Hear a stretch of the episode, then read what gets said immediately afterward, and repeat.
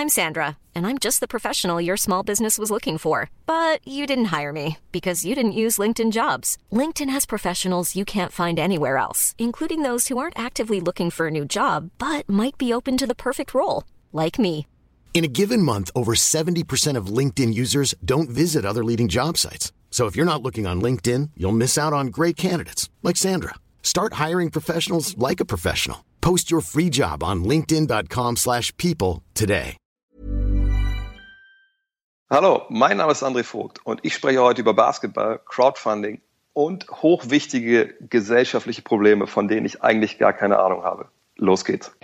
Ladies and gentlemen, welcome to the new mixtape of the month.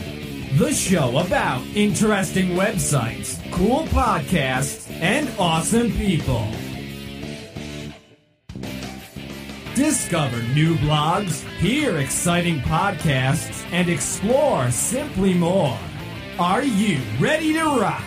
Say hello to your host, Daniel Core. Moin Moin und herzlich willkommen zur zweiten Folge des Finanzrocker Mixtape des Monats. Auf meinen heutigen Gast freue ich mich sehr, weil ich seine Arbeit seit vielen Jahren verfolge und sein Podcast der erste war, den ich gehört habe. Und das ist jetzt mittlerweile drei Jahre her und seitdem höre ich den Podcast auch regelmäßig. Bei mir zu Gast ist heute André Dreh-Vogt, Chefredakteur des Basketballmagazin Five, Buchautor, Blogger, Reiseführer und Podcaster. Herzlich willkommen beim Mixtape des Monats Dreh. Alles klar bei dir? Ja, läuft soweit. Schön, dass ich da sein kann. Ja, ich freue mich auch. Ich habe jetzt schon einiges aufgeführt. Ähm, Du machst ja eine ganze Menge, aber vielleicht kannst du dich noch ein wenig ausführlicher vorstellen. Mm, ja, also mein Name ist André Vogt, äh, bin mittlerweile, ich muss mal überlegen, jetzt bin ich an den Punkt gekommen in meinem Leben, wo ich mal nicht direkt sagen kann, wie alt ich bin. äh, 41, werde 42 im November. Mhm. Ähm, ja, beruflich hast du alles schon gesagt. Ich habe an einer Sportschule in Köln studiert, habe vorher eine Ausbildung gemacht bei Volkswagen. Ich komme aus Wolfsburg, da liegt es mhm. ja relativ nah. Äh, bin seit 2000 eigentlich ja hauptberuflich Journalist, mhm. damals schon schon neben des Studiums, äh, neben dem Studium, ähm, habe dann irgendwann das Studium schmeißen müssen, als, als Five anfing 2003. Das war ja ein Printmagazin, das wir damals mit einigen Leuten ja, einfach so gegründet haben, Verlag gesucht haben, angefangen haben und da war dann Studium irgendwann Nebensache und einfach auch die Zeit irgendwann nicht mehr da, ja. dass ich dann weg aufgeben musste. Und ja, seitdem schlage ich mich so ein bisschen durch in einer Branche, die ja nicht unbedingt wächst und gedeiht, leider. Ja. Äh, auch noch in einer Nische natürlich im Basketball. Ähm, habe selber früher gespielt, mhm. hat für, für drei Jahre zweite Bundesliga gereicht, ähm, Trainer gemacht, Schiedsrichter gemacht, alles nur wie durch den Garten. Und ja, heute rede, rede und äh, schreibe ich drüber und verdiene so mein Geld. Genau, sehr spannendes Thema, da kommen wir gleich ja nochmal drauf zu sprechen. Einige Leute werden sich jetzt sicher fragen, warum du beim Finanzrocker zu Gast bist. ähm, keine Angst, es soll hier nicht nur um Basketball gehen, sondern explizit auch um Finanzen. Aber bevor es darum geht, was macht denn in deinen Augen die Faszination Basketball für dich aus? Es genau richtig, wie du fragst, also was es für mich ausmacht. Ich denke, mhm. Basketball ist ein, ist ein Sport, der, der die Menschen halt auf verschiedenste Arten und Weisen, äh, gerade in Deutschland, fasziniert oder eben nicht fasziniert, mhm. weil man, glaube ich, entweder, wenn man drauf stößt, irgendwie eine gewisse Vorbildung hat, weil Eltern, Freunde, Bekannte äh, mit Basketball mal zu tun hatten oder die einem dahin bringen. Mhm. Äh, oder man schnappt es einfach irgendwann mal auf als Fan und sieht ein Spiel und findet es irgendwie gut. Also bei mir war es so, dass ich, äh, ich bin 1,97 groß, äh, ich war auch relativ früh relativ groß, habe allerdings als Kind lange Fußball gespielt. Ja. Ähm, aber irgendwie gab es dann schon relativ früh Versuche von Sportlehrern zu sagen, Mensch, also du bist relativ nah an dem Korb dran mit deinen Händen, wenn du wirfst, vielleicht solltest du das mal probieren. War aber noch nie ein Thema, irgendwie, weil Fußball so Nummer eins war, glaube ich, bei vielen mhm. äh, deutschen Jungen. Ähm, und über die Zeit ist irgendwann dann doch Richtung Basketball entwickelt, weil ich dann doch einen sehr hartnäckigen Erdkundelehrer hatte, der mir dann äh, verschiedene Noten am unteren Ende des Spektrums versprochen hat, wenn ich nicht zum Basketball AG komme. Ja. Na, da war ich relativ gut und dann habe ich halt angefangen. Und das war für mich so eine Geschichte, äh, Faszination rein sportlich eigentlich, weil ich gesehen habe, das ist ein ganz anderes Spiel als Fußball. Ähm, du hast eine ganz andere Kontrolle über den Ball, das ist ein ganz anderes Zusammenspiel mit den Mitspielern. Und dann kam auch relativ schnell, glaube ich, das ist auch so ein bisschen äh, das die Geheimnis dieser Sportart kam diese Kultur dazu, ja, dieses, äh, was natürlich in Amerika viel verbreitet ist, dass äh, Hip-Hop dazugehört, dass eine gewisse Art, sich zu kleiden dazugehört. Ähm, und das kriegt man relativ schnell dann halt mit. Und dann war ich wirklich dann auch so dabei, dass das einfach so für mich so zum Lebensinhalt wurde, Basketball, jede freie Minute, äh, sei es nun spielen, äh, lesen, Videos damals anschauen. Ähm, und ist einfach ein sehr schneller Sport, wenn man es mal aufs Allgemeine jetzt ummünzen will. Ein Sport, wo viel passiert, äh, wo eigentlich die ganzen 40 oder 48 Minuten, je nachdem, was man jetzt äh, guckt, welche Liga, ja. immer Action ist. Äh, und ähm, aber auch ein Sport, der vielleicht nicht so einfach ist wie zum Beispiel Fußball. Ich sage immer so ketzerisch beim Fußball, äh, da brauchst du nur eine Regel wirklich zu kennen, das Abseits. So, und wenn du die nicht kennst, ist es eigentlich auch okay, weil ähm, ja, dann kannst du dich herzlich darüber aufregen, wenn er jetzt sich da ein Tor gibt, was abseits war oder halt nicht. Mhm. Ähm, und im Basketball, ja, erschließt sich vielleicht nicht jedem sofort, äh, wenn man sieht, was da genau passiert. Aber es ist auf jeden Fall ein actionreicher Sport, schneller Sport und kann nur jedem empfehlen, sich das mal anzuschauen. Ja, da bin ich ganz bei dir. Und bei mir ging es halt auch genau so in den 90ern los. Auch mit Streetball, Streetball-Turnieren. Gerade wenn du in Berlin groß wirst, da hm. wächst du ja praktisch damit auf. Da gab es auch sehr viele Turniere. Und, und da, Michael Jordan hat natürlich auch eine Faszination ausgeübt. Ja, auf jeden Fall. Also, das war natürlich gerade so Mitte der 90er der Typ, der äh, ja, eine unfassbare Strahlkraft hatte. Mhm. Also ein Spieler, der nicht nur in den USA oder jetzt irgendwie in Deutschland, sondern ja weltweit bis heute einfach einer ist, von, von dem alle sagen, das war der größte Basketballer aller Zeiten und der kann sich heute in, in der ganzen Welt nirgendwo blicken lassen, weil innerhalb von fünf Minuten da halt ein unfassbarer Mob äh, ihn da umzingelt. Ja. Und das ist schon Wahnsinn, wenn man auch überlegt, dass es ja eine Zeit war, wo, wo Basketball äh, noch so ein bisschen noch mehr Nische war als heute eigentlich mhm. äh, und es halt kein Internet gab. Ja, also das war ja alles, ging alles über das Fernsehen, traditionelle Medien. Mhm. Und trotzdem ist es halt jemand geworden, der den Sport so verkörpert hat wie, ja, wie glaube ich, kein anderer Sportler in den letzten 30 Jahren. Mhm. Ähm, ja, ich hätte das zum Beispiel, bevor es das Internet gab, auch immer so gemacht, dass ich mir die Spieler dann in Karteikasten ähm, gepackt habe, also immer auf Karteikarten geschrieben habe. Danach kamen die Basketball-Sammelkarten. Das habe ich in meinem letzten Podcast eben auch noch äh, erzählt. Und äh, so hat sich das dann auch entwickelt. Also das ist halt amerikanisch geprägt, ne? nicht so wie Fußball. Das ist noch ja, ich meine, ich meine, klar gibt es in Deutschland auch ähm, eine, eine Tradition, die er so mal zurückverfolgen kann, so bis, äh, bis zu Olympischen Spielen, damals in Berlin, da war es glaube ich 36, wenn ich mich ganz täusche. Mhm. Ähm, weil damals war Basketball schon olympisch und Deutschland musste eine Mannschaft irgendwie stellen, weil sie Gastgeber waren. Man hat, glaube ich, damals jemanden rübergeschickt nach USA, um auch vom, äh, vom Erfinder von Basketball, von, von James Naismith zu lernen. Mhm. Äh, und der kam dann wieder, hat das hier dann äh, etabliert und es war ja lange ein Sport, der in, in, an Unis gespielt wurde ja. ähm, und gar nicht so sehr in, in den Mainstream kam. Und, und das kam ja eigentlich wirklich erst in den 90ern, dann durch die Streetball-Bewegung, ja. äh, durch Michael Jordan, die Faszination, die er halt auch wirklich auf, auf Leute ausgeübt hat, die mit dem Sport nichts zu tun hatten. Und, und heute sind es ja immer noch, immer noch eine Nische, aber äh, das ist schon ein hinweiter Unterschied äh, zum Ende der 80er, was, was heute passiert im Basketball in Deutschland. Ja. Jetzt haben wir das Interview ja an einem Termin, wo in Deutschland jetzt auch endlich Basketball mal angesagt sein wird. Zumindest äh, kommenden Monat, im September. Da gibt's ja endlich zumindest die Vorrunde einer Basketball-EM in Deutschland. Und die beiden NBA-Stars Dennis Schröder und Dirk Nowitzki sind mit dabei. Was erwartest du denn vom deutschen Team bei dieser EM? Ja, ist ganz schwer zu sagen. Also, während wir jetzt gerade sprechen, spielt die Mannschaft ja ohne ihre NBA-Stars ähm, in Italien, in Trento, ein Turnier gegen Österreich, das erste Spiel. Ähm, und dieses Turnier wird, glaube ich, schon mal den ersten Aufschluss geben, weil es gab jetzt einen Lehrgang in Bonn. Mhm. Es ist halt immer ein zweischneidiges Schwert. Einerseits reden viele davon, dass es für eine unfassbare Chance ist. Diesen Teil der Vorrunde muss man es richtigerweise sagen, weil die Gruppe B spielt halt in, in Berlin, die anderen Gruppen spielen in Frankreich, in äh, Litauen, soviel ich weiß. Ich glaube in, in, in Slowenien noch. Ja, jetzt ist es getrennt worden, weil ja eigentlich diese EM in der Ukraine stattfinden sollte, was jetzt natürlich nicht geht mhm. momentan. Deshalb ist die Endrunde in Frankreich und die Vorrunden sind verteilt. Ähm, und klar, es ist eine Riesenchance, wenn man, wenn man toll spielt, äh, die Spiele werden im öffentlich-rechtlichen Fernsehen übertragen, äh, dann kann das wieder so einen Schub geben für die Sportart.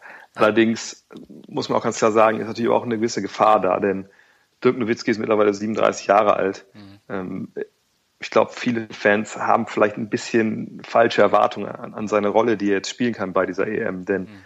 natürlich ist er immer noch ein überragender Spieler, aber er ist halt niemand, der hingehen kann und da vielleicht, weiß ich nicht, äh, 30 Punkte pro Spiel auflegt. Das hat er früher natürlich gemacht, ja, ähm, als auch Medaillen gewonnen haben mit der Nationalmannschaft. Äh, aber das kann er jetzt einfach nicht mehr. Und Dennis Schröder, der letztes Jahr sich etabliert hat in der, in der NBA, der, der kann es halt noch nicht, wenn er es überhaupt jemals können wird, wahrscheinlich nicht. Äh, von daher, wir haben schon eine starke Mannschaft, müssen mit einigen Absagen auch leben. Äh, aber wenn wir das alles als Chance sehen irgendwo, müssen wir es halt auch als, auch als Gefahr sehen. Wenn man natürlich vor heimischem Publikum in den öffentlich-rechtlichen vielleicht sogar scheitert in der Gruppe, und das ist die stärkste Vorrundengruppe der kompletten Eurobasket, dann kann es natürlich auch einen sehr, sehr negativen Effekt haben. Ich persönlich denke, man wird es schaffen zur, zur Endrunde. Dafür muss man halt ähm, Vierter von sechs werden. Mhm. Ähm, allerdings, wenn man nicht unbedingt Dritter wird und das in der Gruppe A, gegen die man über Kreuz spielt, so läuft, wie es laufen sollte, dann trifft man im Achtelfinale direkt auf die Franzosen, mhm. die natürlich dann zu Hause spielen, die äh, bei der WM Dritter geworden sind, die für mich das stärkste Team momentan sind äh, bei dieser Eurobasket. Äh, und wenn man dann natürlich dort verliert, dann ist man direkt raus. Äh, man kann sich nicht mehr für Olympia qualifizieren. Und das wäre auch dann nochmal natürlich, vielleicht nicht der, der GAU, aber, aber wäre nicht, nicht weit davon entfernt. Von daher, es wird ganz, ganz schwer, diese einen der ersten sechs Plätze zu erreichen, wo die ersten beiden direkt für Olympia qualifiziert sind und die anderen äh, vier können dann beim Quali-Turnier nächstes Jahr spielen. Also ich hoffe, sie kommen nach, nach Lille, aber ja, ob dann viel mehr dabei rauskommt als das Achtelfinale, das bezweifle ich momentan leider ein bisschen. Lassen wir uns mal überraschen. Aber der potenzielle dritte NBA-Star ist ja auch dabei mit Tibor Pleiss, ne? Genau, also der hat ja jetzt gerade einen Vertrag unterschrieben mhm. für, für drei Jahre ähm, bei den Utah Jazz. Ist einer, der auf jeden Fall auch eine wichtige Rolle spielen wird. Ähm, aber ist natürlich auch ein relativ junger Spieler noch. Mhm. Und nur weil NBA draufsteht, heißt ja nicht immer, dass es direkt in Europa ein Superstar ist. Die anderen ja. Teams haben ja auch einige äh, NBA-Spieler. Von daher, wie gesagt, wir haben eine gute Mannschaft, keine Frage. Aber ob alles zusammenpasst, wie Dogut Nowitzki drauf ist, das werden wir erst noch sehen müssen. Ja. Basketball fristet ja in Deutschland äh, ein Schattendasein schon seit einigen Jahren. Ähm, der letzte große Erfolg war ja 92 die EM, beziehungsweise Gewinn der EM. Ähm, da war das ja auch noch relativ groß, ähm, ist dann aber wieder eingebrochen, auch dadurch, dass der Streetball so ein bisschen wieder in den Hintergrund gerückt ist. Du hast ja auch in den USA gelebt und ähm, da ist es ja eine komplett andere Welt, auch das Thema Sport. Wo siehst du denn die Unterschiede zwischen der Faszination Sport in den USA und in Deutschland? Vielleicht vorneweg 93 sind wir Europameister geworden. Ja. 92 war ja äh, Olympische Spiele mit dem Dream Team. Mhm. Ähm, ja, es ist natürlich, es gibt einen gravierenden Unterschied äh, von USA zu hier. Und das ist natürlich, dass wir hier dieses Vereinssystem haben, wo sich jeder anschließen kann, wenn er Sport treiben will, äh, aber halt nicht muss und äh, ja auch vielleicht nicht, nicht wird. Ähm, aber man, wenn man Fan ist von irgendwas, dann klar hat man Vereine, die aus der eigenen Stadt kommen, zu denen hält man. Das gibt's natürlich in den USA auch, aber halt dann wirklich nur im Endeffekt am Ende im absoluten Profibereich. Ähm, die Amerikaner kommen aber schon in der Schule halt mit diesem Sport in Kontakt ja. und haben dann eine recht frühe Identifikation damit. Es geht eigentlich sogar noch vorher los, gibt ja dann gerade im Baseball und Football noch diese Kinderligen, aber wenn man es mal auf alle Sportarten bezieht, in der Highschool hast du halt traditionell, wenn es nicht die absolut kleinste Highschool der Welt ist, so wie meine, äh, damals in Mississippi, dann hast du halt wirklich ähm, mindestens American Football, Baseball und äh, Basketball als die drei Kernsportarten und ja. die laufen ja auch nicht parallel äh, in aller Regel, sondern die laufen halt versetzt. Im Sommer also bis zu den Ferien dann, früher bis zu den Ferien. Ähm, Im Sommer hast du halt Baseball, dann äh, nach den Sommerferien geht Basketball los ähm, und, und Football. Äh, Football und Basketball laufen so ein bisschen parallel, das stimmt mhm. schon. Ähm, aber du hast halt eine Schule, du gehst da drauf, äh, du willst in dieses Schulteam kommen und da ist natürlich schon für die, die es wirklich äh, schaffen wollen da rein, ist das schon eine sehr frühe Selektion. Also hier in Deutschland kann man natürlich sagen, wenn ich Basketball spielen will, ähm, der eine Verein, da bin ich vielleicht zu schlecht. Für die U16, U14 gehe ich in einen anderen Verein. Ähm, in den USA, ja, kannst du die Schule wechseln, aber es ist natürlich ein Schritt, den man nicht unbedingt geht, außer man ist wirklich ein totales Supertalent und hat das halt irgendwie andere Gründe. Mhm. Äh, aber man hat halt sehr früh eine Selektion, sehr früh auch eine, krasse Motivation, das überhaupt zu schaffen äh, und zu trainieren. Ähm, und so geht's halt bei den Amerikanern weiter. Also klar, wenn ich irgendwo in der Highschool gehe, ist das mein Team. Ich bin kein Fan von anderen Highschools, sondern ich bin ein Fan von dieser Mannschaft.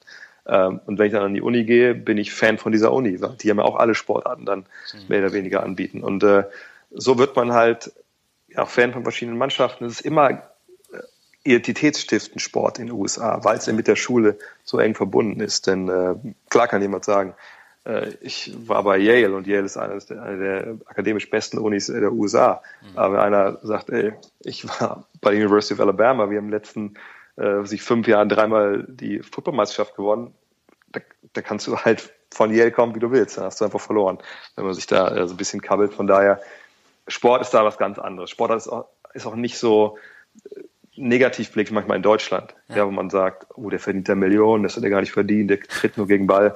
Also es ist schon was ganz anderes in den USA. Ja. Bevor wir jetzt auf das Thema Finanzen zu sprechen kommen, lass uns noch mal kurz über deinen Podcast und auch die große Anzahl deiner Follower sprechen. Hm. Du hast ja mittlerweile fast 10.000 regelmäßige Hörer pro Folge, oder? Wie hat sich denn das Ganze seit 2009 entwickelt? Ja, also ungefähr 10.000. Das ist immer ein bisschen unterschiedlich, weil du hast einerseits so Wellenbewegungen ähm, während der regulären Saison. Mhm. Ähm, als Beispiel jetzt gerade jetzt, wo es in die Playoffs ging im, im Mai und Juni, da merkt man dann stellenweise schon, ähm, wenn es dann noch Podcasts sind, die vielleicht dann wirklich um, um die Playoffs drehen, ja. dass die Einschaltquoten äh, oder die Zuhörer-Downloadzahlen so ein bisschen sinken, was man eigentlich gar nicht meinen sollte, weil es ja in die wichtigste Phase der Saison geht. Ja. Aber halt viele, deren Teams ausgeschieden sind oder gar nicht in Playoffs waren, die hören dann halt nicht religiös jede Woche halt zu. Mhm. Ähm, bei allgemeineren Podcasts sind dann äh, die Zuhörerzahlen schon besser. Mhm. Ähm, und wenn Podcasts ein bisschen länger liegen, sage ich mal, ich, ich kannibalisiere mich ja momentan so ein bisschen selbst, weil ich ja stellenweise drei Podcasts die Woche da mache, ähm, das, und die auch nicht, nicht unbedingt kurz sind, ja. dass die Leute nicht die Zeit haben, alle drei zu hören. Und ich merke es manchmal, also es kommt ja selten genug vor, wenn es mal vorkommt, dass zum Beispiel montags gibt es ja eigentlich diese Show und Freitag gibt es den Fragen-Podcast, die ja beide frei erhältlich sind. Mhm. Wenn jetzt einer von beiden mal ausfällt und der andere Podcast liegt dann quasi eine Woche alleine, dann gehen sogar die, äh, die Downloadzahlen dann so weit über die 10.000. Ähm, von daher, ja, also im Schnitt kann man sagen, es geht immer so an die 10.000er Grenze ran. Manchmal geht es drüber, manchmal bleibt es drunter. Aber ähm, ja, wie es entwickelt hat, es ist so ein, also das sehe ich auf in meinem Chart hier von, von meinem äh, Anbieter, wo ich es wo wo ich's hoste. Ja ist es halt, wenn ich die Trendlinie da betrachte, geht es halt schon nach oben stetig äh, weiter. Ähm, gut, jetzt kommt natürlich da in dem Fall hinzu, dass natürlich jetzt auch diese, äh, diese Premium-Podcasts, die ich anbiete, wo man halt sich registrieren muss für, mhm. dass die auch nochmal mit dazukommen. Aber ähm, am Ende des Tages habe ich jetzt in, glaube ich, knapp zwei Jahren, die ich bei diesem Anbieter jetzt bin, äh, haben wir schon, was ich gerade 2,1 Millionen Downloads gehabt. Das, das finde ich halt schon, schon relativ cool und ja. ähm, die Trendlinie, ja, geht klar nach vorne. Und ähm, ich, ich bin nicht der Typ, der jetzt immer guckt, okay, was habe ich eigentlich letztes Jahr im Mai für, für, für Downloads, was habe ich denn jetzt? Mhm. Ähm, weil ich eigentlich immer denke, äh, das, da macht tun sich keinen Gefallen mit, sich jetzt die, die Stats da irgendwie jeden, jedes Mal einzuschauen. Weil so, so Stats verliebt ich als, als Basketballer war und auch als, als Journalist ein bisschen bin. Ja. Äh, in dem Fall kann ich da einfach A, relativ wenig drauf ablesen, weil es ja auch ganz andere äh, Umstände manchmal sind, wann ein Podcast rauskommt, welchen Wochentag, welche Uhrzeit, wie viel Werbung ich dafür gemacht habe und alles sowas. Ähm, aber nee, es, es geht voran, es geht vorwärts. Es gibt ja auch viele, also mehr, immer mehr von diesen Premium-Subscribern, wo ich noch gleich drauf komme, die für Crowdfunding jetzt zu unterstützen. Genau. Ähm, es gibt immer mehr Facebook-Fans. Gerade jetzt während den Playoffs gab es einen riesen, riesen Push wieder auch in der Offseason. Und ähm, ja, es, es, es geht voran, langsam aber sicher. Ähm, du hast ja eben das Wort Premium schon in den Mund genommen. Bevor du diesen Schritt ähm, gemacht hast, da hast du ja 2013 angefangen, dieses Business mit Spenden zu finanzieren. Und damals ging es ja darum, dass du zu den Finals in die USA fliegen kannst und live von dort berichtest. Ähm, wieso bist du denn auf diese Idee gekommen, was ist dabei rumgekommen? Und äh, jetzt mal eine leicht ketzerische Frage. Warum kannst du dir als Chefredakteur eines großen Nischenmagazins nicht trotzdem auf Magazinkosten die, die Reise leisten und im Magazin darüber berichten? Hm. Vielleicht auch A kurz wegschicken. Also das hat, also gibt ja das Magazin Five, da bin ich mhm. freier, ich muss sagen, ich bin freier Chefredakteur, ich bin ja nicht fest angestellt. Ähm, und es gibt Gut Nexus, ist ja der Podcast, den ich, mhm. ich glaube, vor fünf Jahren angefangen habe ja. mit, mit einem Kumpel. Aber das hat eigentlich jetzt so de facto nichts miteinander zu tun. Das ist nicht so, dass jetzt der Ableger ist ähm, von dem Magazin mhm. ähm, und, und dass sie da irgendwie, dass es der gleiche Topf ist oder so. Von daher muss man das eigentlich so, was so Finanzen angeht, so komplett trennen. Mhm. Ähm, von daher, vielleicht erst, erst, erst zur letzten Frage. Ähm, wir waren natürlich mit, mit Five damals 2011 bei den Finals, als Dirk Nowitzki dabei war. Ja. Ähm, und ich war, glaube ich, für Five damals, ja klar, 2004 war ich bei den Finals, das war damals Detroit gegen, gegen die Lakers, auch für Five. Ja. Aber ähm, es ist halt eine Angelegenheit, die rein fürs Magazin sich eigentlich nicht lohnt. Denn man muss sich das so vorstellen, das ist so, dass halt, du hast ja bis zu sieben Spiele in dieser Finalserie. Da braucht man ja vier Siege, um dann halt äh, das Ganze gewonnen zu haben. Und dann gibt es halt äh, einen Spieltag, da ist tagsüber dann halt nichts, da hat man mehr oder weniger frei. Abends ist das Spiel, da stehen vorher die Trainer Rede und Antwort, danach gibt es Pressekonferenzen mit Trainern, mit den wichtigsten Spielern und man kann in die Kabine gehen, mit Leuten sprechen, wenn man das denn kann, mhm. weil halt 50 Mann drumherum stehen. Ähm, dann gibt es am nächsten Tag immer dann Trainingstage, da ist dann eine öffentliche Medienstunde, wo man halt ein bisschen Training zu gucken kann und dann stehen die Spieler, sitzen die Spieler an so Podiums rund ums Parkett und man kann hingehen. Auch da, theoretisch kann man mit jedem reden, aber es sind da 200, 300 Leute, die das auch wollen. Manchmal nicht ganz so leicht. Ähm, und das Ding ist aber wirklich, dass man in diesen zwei, drei Wochen, die es halt dauert, nur diese eine Geschichte eigentlich machen kann fürs Magazin. Mhm. Eben nur darüber, wie die Finalserie gelaufen ist. Und natürlich kriegt man da äh, bessere Eindrücke, äh, gerade auch aus den Kabinen und man kann mit Leuten auch mal was sprechen, was, was off the record ist. Was aber natürlich auch für einen Deutschen, der jetzt nicht jede Woche da ist, wie die US-Kollegen, die natürlich auch schon eine ganz andere Beziehung zu den Spielern aufgebaut haben, äh, nicht ganz so leicht Sachen zu bekommen, die einfach ein krasser Scoop sind. So. Und da haben wir natürlich immer gesagt, okay, also bevor wir jetzt sagen, und es ist ja auch nicht billig, das kostet halt 4.000, 5.000 Euro, äh, so eine Finalserie, wenn man die covern will, dass wir da jetzt einmal im Jahr dieses Geld raushauen, da fahren wir lieber zwei, drei Mal in die USA zu regulären Saisonspielen, sind dann mal eine Woche meinetwegen in Memphis oder in Dallas und machen da dann ein, zwei, drei Interviews und andere Geschichten. Das ist dann viel ergiebiger und kostet halt nur einen Bruchteil davon. Ja. Ähm, von daher war es immer eine Entscheidung einfach, auf, einfach rein aus wirtschaftlicher Sicht. Ähm, dass ich das damals per Crowdfunding äh, mir habe äh, bezahlen lassen, sage ich mal. Es, es war so ein, wie soll ich sagen, ich will nicht sagen, es war ein Test, aber es, es war so eine Geschichte, dass ich dachte, okay, wie weit können wir eigentlich gehen? Denn mhm. da hatte ich das Ganze ja schon zwei Jahre gemacht. Äh, ich glaube, die, Ein oder die Zahlen waren damals so, weiß ich nicht, bei, bei, bei 6.000, 7.000 pro, mhm. pro Folge. Und ich dachte mir einfach immer, okay, ähm, was ist so der nächste Schritt? Also wo, wo kann es hingehen und, und, und, und was, was wollen die Leute überhaupt? Und klar kann man schnell eine Facebook-Umfrage äh, machen und irgendwie sagen, sag mal hier, wollt ihr, dass ich von den NBA Finals äh, berichte? Gefällt mir. Klicken heißt ja, Kommentar heißt nein klar klicken alle gefällt mir. Also da bin ich aber trotzdem mal keinen Schritt weiter, ähm, wie ich das Ganze finanzieren soll. Und ähm, damals hatte ich halt das Thema Crowdfunding mal einfach durch, durch andere Sachen, in, auch mal auf Facebook mal so eine Kickstarter-Sache supported, einfach mal gesehen dachte mir, ey, das ist eigentlich eine witzige Geschichte. Und damals habe ich mich halt dann bei Start Next angemeldet. Das ist so eine deutsche Crowdfunding-Plattform. Ähm, und dachte einfach, ich probiere es. Mhm. Ja, so Amateur auf dieses Video auch war, was ich da eingestellt habe. Einfach um zu sehen, wie gesagt, was wollen die Leute? Reicht es denen, wenn ich da einmal, zweimal die Woche über Basketball was erzähle? Äh, oder sind die echt dafür interessiert und, und, sind die auch bereit, da etwas zu geben, auch wenn es vielleicht ein Euro oder fünf Euro sind? Mhm. Und ähm, krasserweise kamen ja damals diese 5000 Euro zusammen, die ich da veranschlagt hatte. 1000 ja. davon habe ich ja von vornherein, hatte ich gesagt, ich gespendet an, an Basketball Aid. Mhm. Ähm, ein Verein, der sich um, um krebskranke Kinder halt kümmert. Und im Endeffekt habe ich dann noch Verlust gemacht, ich ehrlich bin mit dem ganzen Trip. Ja, ja, weil das halt, immer das war auch das alte Format, da musste ich nicht so viel fliegen. Ähm, aber das war halt dann, das war San Antonio und Miami. Also, wer sich USA abends auskennt, nicht die tollste Flugverbindung ähm, aller Zeiten. Ähm, von Hotels her war es jetzt nicht, nicht so super billig. Dann brauchst du natürlich in den USA immer noch einen Mietwagen. Ja. Und, und am Ende des Tages, äh, ja, wenn du dann auch siehst, was du für Telefongebühren noch hast, naja, jedenfalls, also im Endeffekt war das halt wirklich dann, also ich habe vielleicht 200, 300 Euro, glaube ich, Verlust gemacht am Ende. Ähm, aber, aber das war auch okay, ähm, weil ich glaube, es war ganz guter Content, den ich geliefert habe da. Ähm, und wie gesagt, ich wollte es einfach probieren. Und weil das Ding ist halt auch, das klingt jetzt vielleicht blöde für viele, die das, die das Internet so als reinen äh, finanzfreien Raum sehen, der dass es ja einfach nicht ist. Ja. Äh, weil ich dachte, ey, 6.000, 7.000 Menschen hören zu jedes Mal und, und ich verdiene keinen Pfennig daran. Ich habe halt die Jahre vorher mal aufgerufen, so immer am Ende der Saison, sag mal, wenn euch das gefallen hat dieses Jahr, spendet doch einfach was. Und es gab sogar, ich glaube, es gab zehn Leute, die da einfach mal, mehr wie ungefragt, Daueraufträge eingerichtet haben, einfach mal monatlich fünf Euro überwiesen und gesagt haben, ey, pass auf, ich habe das gemacht. Ja. Ich finde das toll, was du machst. Ich finde, das sollte entlohnt werden. Und natürlich denkt man sich, okay, da hören so viele Leute zu, das macht denen ja irgendwie auch Spaß und es wächst ja auch. Ähm, genau wie meine Facebook- und Twitter-Seite gewachsen ist. Man fragt sich immer, ey, wenn ich damit wenigstens Miete bezahlen könnte, weil es einfach Arbeitszeit ist. Mhm. Ähm, und äh, ich kam aber nie auf den Trichter dann. Und dann habe ich mal dieses Ding da mal ausprobiert.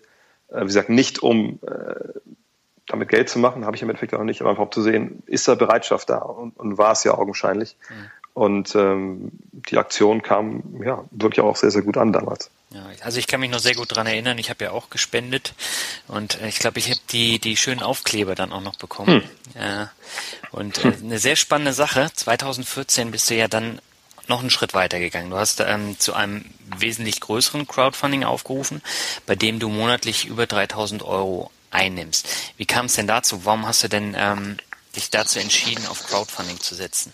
Ja, das, der Plan war eigentlich ein ganz anderer. Also, ähm, wie gesagt, wie eben erwähnt, ich hatte wirklich so die Gedanken oder die Überlegung, Mensch, wie kann ich es irgendwie amortisieren? Also, dass ich zumindest vielleicht die Miete bezahlen kann davon. Ja. Äh, oder von meinem Hund, den wir, glaube ich, ab und zu eben schon keuchen hat hören. Äh, also ein bisschen, ein bisschen mehr Leckerlis oder so. Ja. Ähm, und, und, ich kam irgendwie nie auf den Trichter, weil ich mir dachte, ich, ähm, also App-Entwicklung oder so kann ich halt nicht. Ähm, jetzt das irgendwie total bei einem großen Partner zu verorten. Mhm das war mal so ein bisschen die Idee, dass man vielleicht sagt, Mensch, also ESPN sollte ja, das gab es Gerüchte oft, also lange über Jahre, dass die nach Europa mal kommen. Ähm, ich habe sehen auch mal Kontakt, ähm, dass die dann vielleicht sowas bestimmt auch haben wollen, was sie in den USA haben, wo sie ja Podcasts, bei denen eine große Rolle spielt. Mhm. Aber das, das war, man hat es dann zerschlagen, als sie dann ihren, ihren europäischen Sender auch aufgegeben haben. Ich hatte mit Sport 1 mal ein bisschen drüber gesprochen, ähm, als die Sport 1 FM angefangen haben. Die hatten auch gar kein Interesse darum, die Geld für auszugeben. Mhm. Und dann, dann dachte ich mir, was, was mache ich damit jetzt? Und ähm, dann war es, damals habe ich noch in Köln gewohnt und in Köln passiert ja viel Business und viele Ideen während des Karnevals. Mhm. So, und da hat mich halt ein Kumpel, mit dem ich sozusagen Basketball gespielt habe, komplett besoffen halt äh, zur Seite und gesagt, hier, ich höre jedes Mal deinen Podcast und es ist super geil. Und ähm, der war mittlerweile auch gar nicht mehr in Köln und ich, ich, mir war gar nicht klar, was er wirklich macht. Und der ist aber wohl eine relativ große Nummer, genau in dieser Branche App-Entwicklung. Mhm. Ähm, und da meinte er, auf, ich mach dir die App, das ist mir scheißegal, wie das kostet, das ist umsonst, ne? Dann kannst du da die, die Podcasts verkaufen oder so. Wie gesagt, fand ich auch jetzt keine total charmante Lösung. Ja. Ich fand schon charmant, dass er es umsonst machen wollte, aber ähm, das ist jetzt die Lösung, dass man sagt, okay, ich brauche jetzt auf jeden Fall was für, für Apple, ich brauche was für Android, ich brauche schon was für Windows-Phones und dann habe ich immer noch nicht äh, alle abgedeckt, die vielleicht zuhören wollen. Ja, was ja. sind denn mit denen, die, die es einfach im Rechner hören oder so? Äh, also das, war super, super sch schwer. Ähm, und als er dann wieder nüchtern war, zwei Tage später, meinte er auch, also umsonst geht's leider nicht, aber für 5000 mache ich dir, mache ich dir das. Hatte ich natürlich nicht in der Tasche, so, von ja. daher ist es dann auch nichts geworden. Und, und dann kam eigentlich die, die entscheidende Idee äh, mit diesem Crowdfunding von Patreon. Mhm. Äh, von Patreon kam halt von einem, von einem Hörer der mich angeschrieben hat und gesagt hat, pass auf, ähm, ich verfolge das auch schon seit Jahren. Du machst ja echt gute Arbeit, aber du, du kriegst ja eigentlich kein Geld für. Versuch doch mal sowas. Äh, und äh, der Clou bei Patreon ist, ist einfach, was mich auch dann so wirklich da auch hingezogen hat, war, es ist halt kein klassisches Crowdfunding, wo es ja meistens ein Ziel gibt, wo man sagt, okay, wenn wir jetzt keine 10.000 Euro einnehmen, dann produzieren wir dieses Produkt oder dann machen wir diesen Film. Ähm, sondern es ist halt ein kontinuierliches Crowdfunding. Also du kannst sagen, du kannst hingehen als Pat Patron oder Patreon-User. Äh, okay, ich gebe fünf Dollar im Monat. Mhm. So, und dann wird das jeden Monat von deiner, von deinem PayPal-Account oder von deiner Visa-Karte abgebucht. Mhm. Ähm, und solange das halt funktioniert, kannst du auf der Seite, da sind ja die, die, die Posts, kannst du darauf zugreifen, kannst dir alles anhören, alles lesen. Ähm, und das fand ich ganz witzig, weil natürlich man daran auch koppeln konnte, diese Meilensteine oder Milestones, wie sie es auf ihrer Seite nennen, heißt. Ja. Ich glaube, 500 äh, Dollar habe ich, glaube ich, geschrieben gehabt. Äh, okay, jetzt ähm, gibt es besseres Equipment und so. Es kommen auch Gäste in Podcasts. Ich weiß gar nicht, was bei 1000 der Schritt war. Irgendwann bei 3000 war der Schritt. Wir berichten von allen äh, Großereignissen ähm, in, in der Basketballwelt. Also Finals, jetzt Eurobasket, Olympische Spiele, was man alles da nicht bekommt. Und ähm, äh, ja, das Ziel war einfach für mich dann auch, dass das nicht jetzt nur einfach den Podcast so wie er ist zu monetarisieren, sondern zu sagen, okay, wenn das funktioniert, ähm, je nachdem, was die Community halt möchte, und das können sie ja ganz klar äußern, indem sie halt ja, äh, diesen Betrag halt nach oben treiben oder nicht, ja. ähm, mache ich das Ganze halt größer. Und so ist es jetzt ja nicht nur ein Podcast geworden, sondern eine Website, wo Artikel erscheinen, ähm, wo Videos gemacht werden während der Playoffs, wo, äh, wie gesagt, Podcasts gemacht werden, Special Podcasts. momentan ist ja zum Beispiel in der NBA auch so ein bisschen saure Gurkenzeit. Ähm, jetzt habe ich eine neue Serie geschaltet, die Euro-Interviews, wo ich zu verschiedenen Trainingslagern der Nationalmannschaft hinfahre und ich habe mit Heiko Schwarzig gesprochen, also Nationalspieler, mhm. mit ähm, jetzt Giffey nicht so sprechen, mit, mit Coach Chris, Chris Fleming. Und das sind natürlich auch so Inhalte, die da jetzt transportiert werden. Und ja. ähm, ich habe das Ganze als Chance gesehen, auch, auch Leuten wie zum Beispiel Bastian Dumit, der für mich schreibt, oder ein Robert Jersi, der für mich schreibt, Janis Schäfer, Johannes Hübner. Also Jungs, die freie Journalisten sind, gerade am Anfang sind ihrer äh, Karriere, sage ich mal, aber natürlich auch sehr spezialisiert sind auf Basketball. Ja. Neben der Five, wo auch alle eigentlich für mich schreiben, noch ein zweites Standbein zu geben, wo natürlich sie da langfristig auch nicht von leben können, aber wo es für sie vielleicht äh, sinnvoll ist und, und, und sie es auch rechtfertigen können, dass sie viel Zeit mit Basketball sich beschäftigen, eben, eben weil sie es auch äh, zurückkriegen in, in, in monetärer Form. Und äh, ja, du hast angesprochen, sie sind fast bei 3000 Euro jetzt bei Patreon. Ähm, das läuft gut. Ähm, die, die, die jetzt keine Visakarte haben oder PayPal, das sind mehr als man denkt heutzutage immer noch, äh, die unterstützen per Dauerauftrag. Ähm, und es ist äh, wirklich für mich eine, eine, krasse Geschichte, die jetzt in diesem, es ist ja gerade mal ein Jahr, dass es halt läuft, ähm, weil es einfach toll angenommen wurde. Klar gab es Kritiker von Anfang an, äh, wie es ja immer, immer ne? ja genau, wie es halt immer ist, gerade auch in Deutschland und wie sagten diese Fraktion, Internet muss, äh, muss, muss frei sein und mhm. da darf man nichts für nehmen. Es gibt viele Blogger, die schreiben umsonst. Das ist alles richtig. Ja. Und, und das, das, verstehe ich auch vollkommen. Nur, wie gesagt, wir leben ja auch A, in einer freien Marktwirtschaft und B, glaube ich, äh, sind die Leute, die bei mir auch jetzt Geld geben, relativ selbstbestimmt. Und wenn es ihnen nicht gefallen würde, würden sie dafür auch nichts geben. Und außerdem ist man ab einem Euro dabei oder einem Dollar und man kann so viel oder so wenig geben mit einem Dollar Untergrenze, ähm, wie man halt will. Und ähm, mittlerweile, glaube ich, aber gibt's ja, also ich kriege fast keine, keine Kritik ab oder ich kriege sie nicht mit, also nicht, dass jetzt mich irgendwer markiert auf Facebook oder, oder Twitter oder dass ich äh, Mails bekomme, sondern ist eigentlich sind relativ zufrieden. Letztens hat auch jemand, ich glaube, es war für eine, für eine Bachelorarbeit oder so, mal eine Umfrage gemacht unter meinen Usern, ähm, zufrieden abgefragt und das war also viel höher als, als ich eigentlich bin zufrieden mit der ganzen Aktion, weil ich mir immer denke, da muss noch mehr gehen. Ja. Äh, aber es ist ein super spannendes, spannendes Projekt und ähm, ja, hat sich auch, obwohl ich, einerseits würde ich sagen, es hat sich monetär gelohnt, andererseits weiß ich noch nicht, weil ich noch nicht zu meinem Steuerberater gehört habe. Und äh, dann müssen wir mal abwarten, was da überhaupt im Endeffekt alles übrig bleibt. Das heißt, im Verlauf dieses Jahres ist es dann auch noch ein bisschen mehr geworden. Ja, das ist nicht so, dass man jetzt einen tierischen Sprung drin hatte, ja. äh, wo man jetzt gesehen hat, oh krass, das war jetzt ein Monat, wo irgendwie 500 neue Leute dazu kamen. Mhm. Das nicht, aber es, es ging halt kontinuierlich weiter.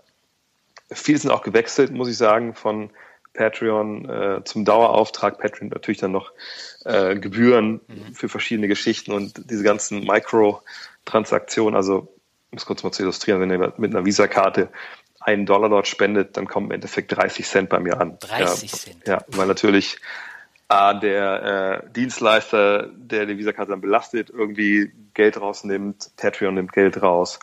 Ja, und dann bleibt halt so wenig nur übrig. Aber na klar, umso mehr sie halt geben, umso mehr bleibt übrig. Ja. Ähm, ich glaube, roundabout 500 Euro sind, glaube ich, im Monat so, die an Gebühren weggehen, glaube ich, momentan, wenn ich mich ganz täusche. Ist auch nicht wenig. Nö, ist nicht wenig. Andererseits sage ich, okay, ist nicht wenig. Andererseits denke ich aber auch, okay, die haben natürlich auch dieses System da aufgebaut. Ja. Ähm, das muss ja irgendwie auch betrieben werden. Das, das passt dann irgendwie auch schon. Mhm. Ähm, ich finde es halt nur krass. Ich hatte, wann war das? Vor Weihnachten, glaube ich. Hatte ich morgens eine Mail vom Patreon, dachte schon irgendwie so, stimmt irgendwas nicht. Und dann äh, war ich aber einer der, ich glaube, 50 erfolgreichsten äh, ja, Künstler, die es ja immer wieder äh, auf Patreon. Und deshalb war ich irgendwie, hatte ich dann extra eine Mail von denen bekommen, Leider hatten die irgendwie, waren die alle CC, die anderen 49 und dann, hat jeder geschrieben irgendwie über Nacht dann, äh, wie geil das nicht ist. Und als ich, morgen, als ich als Deutschland, als einziger Deutscher morgens aufgestanden bin, hatte ich halt das Mail-Postfach voll, aber äh, nee, es ist, es ist halt rundum eine gelungene und coole Aktion und äh, ist natürlich auch sehr motivierend jetzt, ja. weil es gerade auch der August bei mir und das ist ja der, wie gesagt, wo es in der NBA, wo nichts passiert, wo ich bei Five als freier Redakteur, ich mache ja nur zehn Ausgaben im Jahr, auch mhm. äh, quasi nicht arbeite und auch kein Geld von denen bekomme. Mhm. Und das ist immer der kreative Monat. Und ähm, für Five mache ich natürlich eben meine Gedanken jedes Jahr. Äh, aber natürlich kann man im, im, im Web ganz andere Ideen noch entwickeln. Und äh, da freue ich mich schon drauf, weil viel, schon, viel habe ich schon skizziert, ähm, dass ich dann da die nächsten Wochen ein bisschen nutzen kann, um das mal alles ein bisschen klarer auszudenken. Ja. Hat sich denn dein Verhältnis zu deinen Hörern bzw. Lesern seitdem geändert? Hm. Nee, würde ich nicht sagen. Ähm, ich glaube, man ist selber irgendwie steht noch ein bisschen mehr in der Verantwortung. Also mhm. Klar, ähm, dieses Jahr, dieses Jahr glaube ich, eine Folge ausgefallen oder zwei, ich weiß es gar nicht so genau, ähm, weil wir montags diese Show haben ja. da müssen wir natürlich zweimal noch Zeit haben. Ähm, dann war ich natürlich auch relativ viel unterwegs dieses Jahr. Ähm, aber ansonsten ist, ist eigentlich immer alles, äh, alles gelaufen und diese Montags- und Freitagsshow, glaube ich, schon mal erwähnt, mhm. die sind ja trotzdem weiterhin gratis. Alle anderen zusätzlichen Inhalte, die sind halt dann äh, nur für die Unterstützer. Und äh, nee, das Einzige, was, was ich krass finde, was einen wirklich irgendwie so ein bisschen überrollt. Ähm, also ich weiß, dass ich damals als der zweiten Liga gespielt habe, also, also ein Jahr habe ich da wirklich nur richtig gespielt, zwei Jahre war das ja mehr so rumsitzen. Mhm. äh, da habe ich vielleicht, glaube ich, zehn Autogramme geschrieben oder so und das fand ich schon unfassbar irgendwie. Ja. Und jetzt ist aber wirklich so, dass ähm, sobald irgendwie, also ich bin auf Twitter und, und Facebook relativ aktiv, mhm sobald ich irgendwie mal sage, oh, ich bin jetzt gerade hier, ich bin jetzt gerade da oder ich fahre jetzt dorthin, kriege ich halt unfassbare unfassbare Anfragen, wie viele Anfragen. Mensch, also komm mal vorbei oder lass mal ein Bierchen trinken vor der Halle oder so, ähm, was natürlich oft einfach nicht geht. Ähm, aber ich habe jetzt ja auch diese, diese Facebook-Veranstaltung da jetzt mal gegründet, weil ich mir dachte, okay, ich bin eine Woche in Berlin mhm. äh, bei der Europameisterschaft. Ähm, vielleicht können wir einfach so ein bisschen Get-Together machen und wenn dann 20, 30 Mann da sind, dann trifft man sich da. Äh, die anderen Jungs, die für drei Meter fünf schreiben, sind auch dabei. Da kann man ja dann mit denen einfach mal, wie gesagt, trinken, ein bisschen quatschen. Mhm. Da habe ich ja auch, ich habe auch vereinzelt schon Leute getroffen vor Hallen oder so und das mal einfach gemacht hat, das war niemals witzig. Ähm, aber da sind, glaube ich, jetzt fast 300 Leute, die sich da angemeldet haben, wo ich denke, um Gottes Willen, ey, das ist ja noch, noch echt ein bisschen lange hin. Und weil das Gelände ist relativ groß und mit denen habe ich auch schon abgesprochen, dass das auch, auch klar geht. Ja. Aber ich weiß gar nicht, ich gar nicht, was der machen soll mit 300 Leuten. Also, ich meine, ich kann, wenn ich jedem ein Bier trinke, gut, dann ist die EM für mich auch gelaufen. ähm, von daher ist das schwierig. Also was, was ich ein bisschen schwer finde manchmal einfach ist, dass dann, ja, man selber in, in so eine, das klingt total blöd, aber in so eine Starrolle gedrückt wird, nochmal so, oh, krass, dich mal kennenzulernen und so. Mhm ähm, also ganz witzige Geschichte war, letztes Jahr war ich ganz kurzfristig, weil äh, derjenige, der in Deutschland so ein bisschen die äh, NBA-DVDs vertreibt, mhm. der macht auch so die ganzen UFC-Geschichten. So, und das ist ein guter Bekannter mittlerweile von mir. Äh, und der hat damals in Köln, als ich noch gelebt habe, angerufen, meinte, pass auf, hier ist ähm, Premiere von Expendables 3, hast du Bock vorbeizukommen? Meine Frau ist krank geworden. Und ich so, ja, natürlich habe ich Bock vorbeizukommen. Irgendwann waren ja alle da, Sly und, und, und Statham und wie sie alle heißen. Ja. Und dann äh, bin ich da mit hin und dann stand er schon vorm Kino halt ähm, mit zwei UFC-Fightern, also Andreas Kranjotakis, den kannte ich auch schon vorher, und einen anderen, den kannte ich nicht, aber der hat irgendwie mitgespielt bei äh, beim Bachelor oder sowas. Mhm. Naja, mit den dreien und dann mit einem, der bei Electronic Arts relativ äh, hohes Tier ist und ich war dann so der, der kleine Basketball-Blogger, den zwei, eins von denen schon kannten, aber irgendwie so, ja, also von denen, die alle da standen, war ich so der unprominenteste auf jeden Fall. Und ähm, auf einmal stehen wir halt da, kommt so ein Mädchen an, also das Mädchen glaube ich auch schon, keine Ahnung, 20, mhm. und meinte dann halt so, Entschuldigung, äh, bist du der André von dem Basketball-Podcast? Und die, äh, ich wusste gar nicht, was ich sagen sollte, weil also, mein Foto, also ich habe, glaube ich, auf Facebook klar so Fotos von mir da meiner meiner Seite, aber ja. nicht so, dass jetzt jeder, glaube ich, unbedingt weiß, wie ich aussehe. Und ich so, äh, ja, ja, das bin ich. Und sie so, oh, das ist ja wirklich. Und dann hat sie hat ihren Freund geholt, quasi, der meint, ich glaube, der ist das. Und sie sagt, ich gehe den fragen. Und so, nein, doch nicht. Und dann, dann kamen die halt hin, dann ein bisschen mit dem unterhalten. Und dann, ja, können wir ein Foto machen. Und dann hat einer von diesen UFC-Fightern von mir und diesen, diesen Pärchen das Foto gemacht. und, und sie meinte immer nur so, das ist genau die gleiche Stimme wie in dem Podcast. Und ich so, ja gut, was, welche, welche Stimme soll es sein? Und äh, sowas finde ich halt irgendwo total witzig und irgendwo finde ich total verstörend. Ja. Ähm, von daher hat sich da vielleicht ein bisschen was geändert, aber jetzt nicht unbedingt von meiner Seite, weil ich, ich sehe es ja immer so, mein Gott, wir sind ja alle irgendwie, ähm, irgendwie Basketballfans und, und, und Basketballer auch und äh, ähm, klar habe ich vielleicht ein bisschen mehr Ahnung und habe da vielleicht ein bisschen mehr schon erlebt und, und kann da ganz andere Sachen erzählen und schreiben. Äh, am Endeffekt bin ich jetzt ja auch nicht anders. Ähm, und ähm, da, damit muss ich noch ein bisschen klarkommen, weil ich auch, auch glaube ich, mal lernen muss, nicht immer Ja zu sagen. Ich weiß gar nicht, wie viel Interviews, die ich hier gegeben habe, jetzt nicht für so Podcasts wie deinen, sondern halt so für, für Bachelorarbeiten oder äh, Hausarbeiten, wo ich dachte, ey, ich hätte früher nie auf die Idee gekommen, irgendwen anzurufen, der einen Podcast hat oder irgendwie von irgendwas schreibt und zu sagen, ey, können Sie für meine Hausarbeit mir mal kurz eine halbe Stunde Interview geben? Ja. Aber irgendwie sage ich immer ja und finde es auch witzig und solange es meine Zeit erlaubt, mache ich es natürlich auch. Aber ähm, bis auf die Tatsache, dass man halt vielleicht ein bisschen mehr sich in der Verantwortung fühlt, weil es halt jetzt äh, da Geld für gibt, äh, kann ich da eigentlich keine große Veränderung feststellen. toi, toi, toi, dass es auch so bleibt. Ja. Äh, unterschreibst du denn ähm, nach wie vor noch deine ganzen Bücher im Keller? Ja, es fällt mir immer, also jedes Mal fällt es mir echt schwer, weil ich eine Sauklaue habe, weil ich da als Kind irgendwie nie wirklich ähm, Wert drauf gelegt habe und auch nur in Großbuchstaben schreibe und dann im Stehen, bei mir ist halt so am liebsten, also der einzige Stift, mit dem ich wirklich gut halbwegs lesbar schreibe, ist halt ein Füller, aber irgendwie vergesse dann immer dann die Tinte neu zu kaufen und so. Und von daher habe ich einfach so einen, ja, so einen Kugelschreiber da unten. Also für alle, die zuhören, wo ich mir unterschrieben habe, tut mir leid, dass es so mies aussieht, aber ich hoffe, der, der Text ist vielleicht ganz cool. ähm, ja klar, also ich meine, das, das gehört dazu, also das Buch, das haben wir gar nicht erwähnt, ich habe ja mit, mit meinem ehemaligen Five-Kollegen Jan Hieronymi haben wir mittlerweile zwei Bücher ja geschrieben, tut mir ein bisschen schwer, das immer zu sagen, weil klar haben wir alle Geschichten geschrieben, die in dem Buch drin sind, bis auf ein paar von ein paar anderen Autoren. Mhm.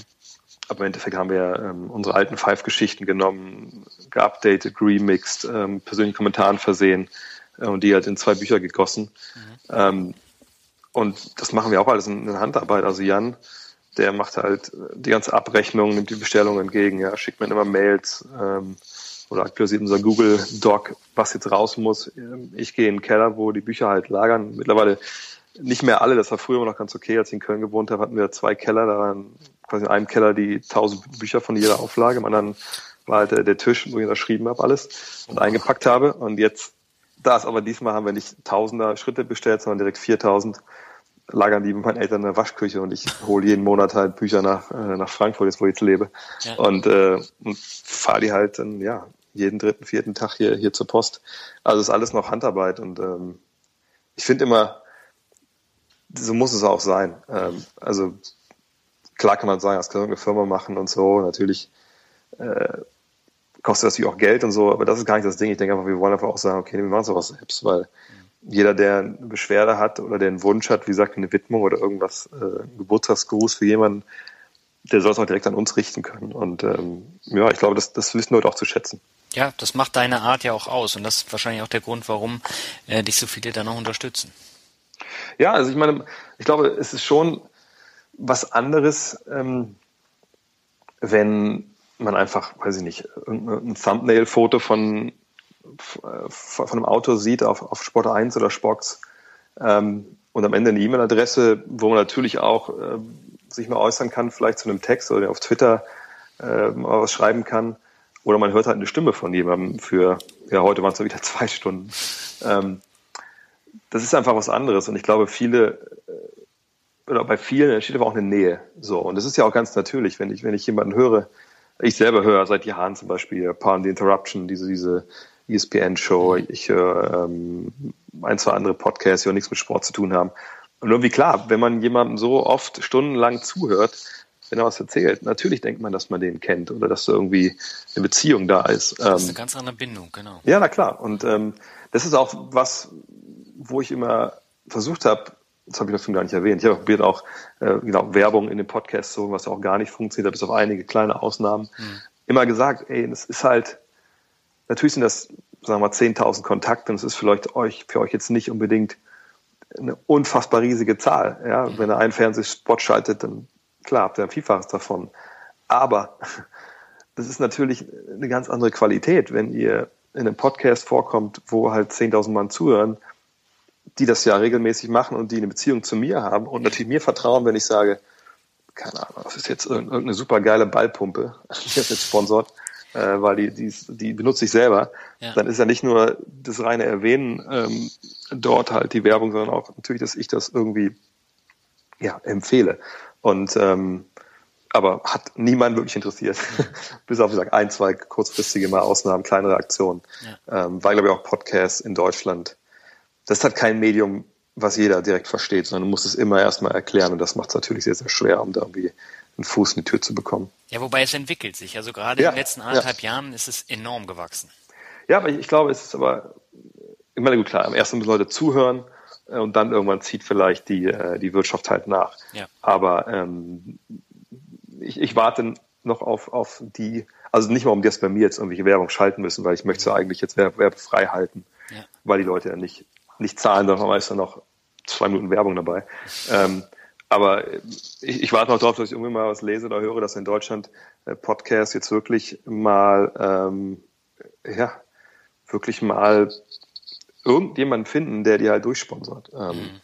Weil, also ich meine, der Service, wo ich bin, Lipsin.com heißen die, ähm, die bieten ja sogar an, klar, das ist ein amerikanisches Unternehmen, dass man dort halt sich äh, ja, bewerben kann für, für Werbung. Die bringen halt auch Werbetreibende zusammen mit äh, dem jeweiligen Podcaster. Und man muss dann halt quasi für die Einspieler von denen dann so Lücken lassen. Äh, aber gesagt, in Deutschland ist es halt noch, noch, noch ganz am Anfang. Ja, lassen wir uns dann mal überraschen, was da noch kommt. Lass uns doch mal noch mal kurz über Dreh als Reiseführer sprechen. Gemeinsam mit äh, Teamsportreisen bewirbst du ja mehrmals im Jahr sogenannte Hardcore-Basketball-Trips mit äh, vier, fünf, sechs Spielen quer durch die USA in wenigen Tagen.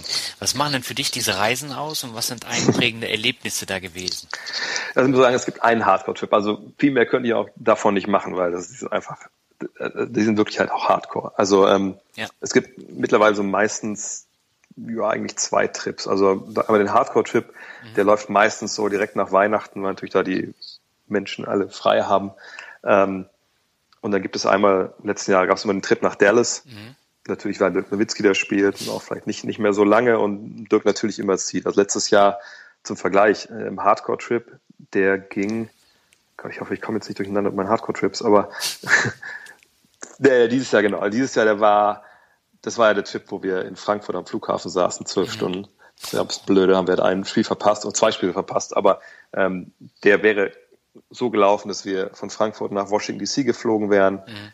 Also landen, ins Hotel, zum Spiel, Spiel gucken, ins Hotel, schlafen, morgens in den Bus, nach Cleveland fünf Stunden, Cleveland ankommen, Hotel, zum Spiel, Spiel gucken, schlafen. Und ich glaube, da wären wir sogar Nee, der hat auch geschlafen. Genau, schlafen in Cleveland. Dann nach Indianapolis, sechs Stunden Spiel gucken, fertig, in den Bus, die drei Stunden nach Chicago noch fahren. Chicago ins Hotel, schlafen. Dann hat man, glaube ich, sogar einen Tag frei. Haben wir einen Tag frei? Ne, genau. Nee, Quatsch, noch klar, wir tagsüber immer frei. Abends war das Spiel. Dann äh, pennen. Morgens, glaube ich, um sechs Bus zum Flughafen Flughafen sind wir geflogen nach, boah, jetzt muss ich überlegen, ähm, ich glaube nach Houston. Ja, Houston, noch ein Spiel geguckt äh, und am nächsten Tag zurück. Also es war wirklich, es ist Hardcore, muss man ganz klar so sagen. Im Jahr vorher war der, war der Trip, glaube ich, sogar noch, nee, war nicht härter, aber da haben wir, da waren wir in LA, sind dann mit genau, in LA, glaube ich, drei, vier Spiele gesehen, weil es ja zwei Mannschaften, das war natürlich ganz cool dann mit dem Bus nach Oakland gefahren, Dirk und, und die Mavericks gesehen gegen, äh, gegen die Warriors. Nach dem Spiel zum Flughafen, über Houston nach Miami geflogen. Also wirklich morgens angekommen in Miami, ins Hotel, da dann drei Spiele in fünf Tagen. Das war natürlich ganz cool, wenn man zwei Tage halt am Strand auch ein bisschen rumhängen konnte. Ähm, also die, die Jungs, ich arbeite ja ganz normal nebenbei auch dann mal für Five, von daher ist es immer nicht so leicht. Ähm, aber ja, das sind halt, das sind halt Trips, was, was machen die aus? Also ich vergleiche es mal so ein bisschen wie mit so einer, also die Sportler werden das vielleicht kennen, gerade die Basketballer oder Fußballer, wenn man so eine Vorbereitung macht. Mhm. In der Vorbereitung macht man ja unfassbare Scheiße oft. Also wie so, so Sachen, wo du denkst, Alter, also A, warum mache ich das überhaupt? Und B, ist es, gibt's ja immer irgendwie so ein Ding, wo du irgendeine Konditionssache machst, ein Zirkeltraining oder so, wo du einfach weißt, ey, ich muss halt ganz, ganz tief in meinem Herzen irgendwas finden, dass ich das durchhalte. So. Mhm. Und äh, aber wenn du es aber gemacht hast und dann mit deinen Kumpels gemacht hast, also zum Beispiel ich Trainer war noch in Köln, wir sind immer dann irgendwann äh, am Ende des Institutsgebäude hochgelaufen, ja. äh, in der Sporteschule, was glaube ich, weiß nicht, 16 Stockwerke hat. Und dann war dann voll gesprintet so. Und ähm, klar, bist du danach alle ohne Ende. Ich habe es nochmal runtergeschickt zum zweiten Mal hochlaufen. Ähm, aber danach, das schweißt da total zusammen. Und so irgendwie sind diese Hardcore-Trips. Klingt jetzt nicht unbedingt verlockend, glaube ich. Aber irgendwann kann man halt nur noch drüber lachen, dass man halt sagt, jeden Tag woanders hin fährt oder fliegt. Ähm, man, man findet es irgendwann aber auch total geil, wenn man wie denkt, so krass, so ähnlich machen es die Spieler ja auch. Ja. Gut, natürlich mit Privatjets und so. Ähm, aber so wie wir das dann machen, so war das ja wahrscheinlich in den 60er, 70er Jahren äh, in der NBA. Ähm, und das ist einfach cool. Für die meisten, die mitfahren, so anstrengend das ist. Äh, die meisten sagen, das brauche ich mal Urlaub zwei Wochen. aber, aber die finden es einfach unfassbar cool, weil die was sagen, ey, ich habe es jetzt gesehen. Für die meisten ist es halt das erste NBA-Spiel, das sie überhaupt sehen. Und dann mhm. siehst du halt in, in acht oder neun Tagen sechs Spiele. Und das ist einfach Wahnsinn. Du bist immer in einer Halle, du kannst, was soll man nicht unterschätzen, du kannst immer in den Fanshop gehen, natürlich von der jeweiligen Heimmannschaft. Du kannst dir Sachen kaufen, die du in, in Deutschland trotz Internet und so eigentlich, eigentlich nicht bekommst. Und äh, ist krass. Also ich weiß, dass ich als äh, 98 mit meinem Bruder, meinem besten Kumpel, haben wir damals gesagt, komm, Internet, das ist gar nicht so eine uncoole Geschichte. Wir können uns Karten kaufen für äh, NBA-Spiele, wir können uns Flüge buchen. Lass uns einfach gucken, wo, wo Jordan spielt mit den Bulls und wir fliegen dahin und wir besorgen uns Karten. Und dann haben wir das halt gemacht und sind dann nach Atlanta geflogen, wo wir eigentlich nicht wussten, was wir eigentlich machen sollen. Aber dann waren wir halt eine Woche da und haben halt vier Spiele gesehen und das, ja. das war ein mega, also war mich der beste Trip meines Lebens immer noch gut, vielleicht Hochzeitsreise soll ich nur an, an, anbringen hier meiner Frau, aber ähm, das war, war unglaublich cool. Und, ähm, und der Trip nach Dallas jedes Jahr ist halt was, das ist ein bisschen ähnlich wie dieser Atlanta-Trip, den wir damals gemacht haben, weil Dallas ist natürlich nicht die coolste Stadt der Welt. Oder da gibt es das Kennedy-Museum, da wo er erschossen wurde. Äh, da gibt es einfach andere Kunstmuseen.